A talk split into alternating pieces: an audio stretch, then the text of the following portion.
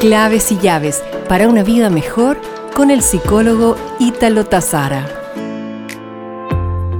Saber perdonarse.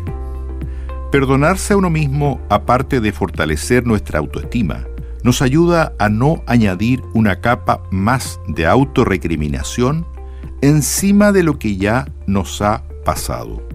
La persona que en vez de aprender a sentirse mejor consigo misma, se sigue culpando cuando fracasa o se equivoca. Llegará un momento en que estará indefensa y no podrá superar las dificultades. Saber perdonarse implica ser comprensivo y amable con uno mismo. Aceptar con conciencia los pensamientos y sentimientos dolorosos y reconocer que las situaciones difíciles son parte de la vida. Es aceptarse a uno mismo cuando salimos mal de un examen, cometemos un error en el trabajo o nos disgustamos con otros sin razón.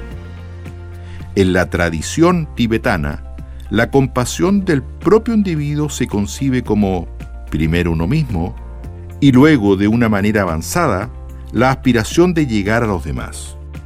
¿Eres comprensivo consigo mismo? ¿En qué aspectos de tu vida eres más compasiva o compasivo y más dispuesto a perdonar? Para empezar a decir te amo, tenemos que usar la primera persona. Esta semana estás agradecido por... Nos reencontraremos pronto con más claves y llaves para una vida mejor.